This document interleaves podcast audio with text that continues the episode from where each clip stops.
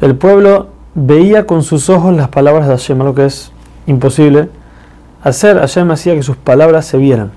También vemos que no había ningún ciego, ya que dice el pasú que todos veían las palabras de Hashem.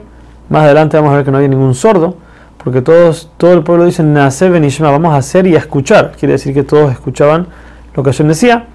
Y tampoco no había ningún mudo, porque todo el pueblo respondió a las palabras de Hashem.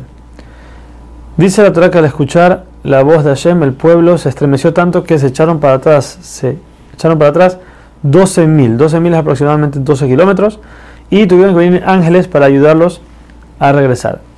Por ese miedo le pidieron a Moshe que por favor ya no hable más Hashem con ellos, sino que Moshe les transmita, les, transmita las enseñanzas de Hashem.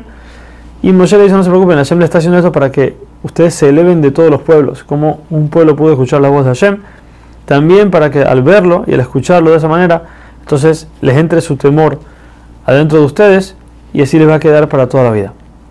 Dice la otra, había tres tipos de nubes que cubrían la montaña, una más densa que la otra. Moshe pasa por las tres para subir a recibir la Torah. Hashem le dice a Moshe que tiene que transmitir al pueblo exactamente como él está diciendo en este momento, que les diga primero que todo que ellos vieron con sus ojos cómo Hashem habló y no es que lo escucharon de boca a boca. Entonces empieza a hablar los diez mandamientos. Primero que todo les dice que los querubim que están hechos encima del arca solamente pueden ser dos, solamente puede ser de oro y solamente en el Betamigdash se puede hacer. Cualquier otra estatua de cualquier tipo, para cualquier cosa que se haga, es considerado idolatría. También les dice que el altar donde se hacen los sacrificios tiene que estar pegado a la tierra y tiene que ser hecho con piedras completas, que no fueron tocadas por el metal.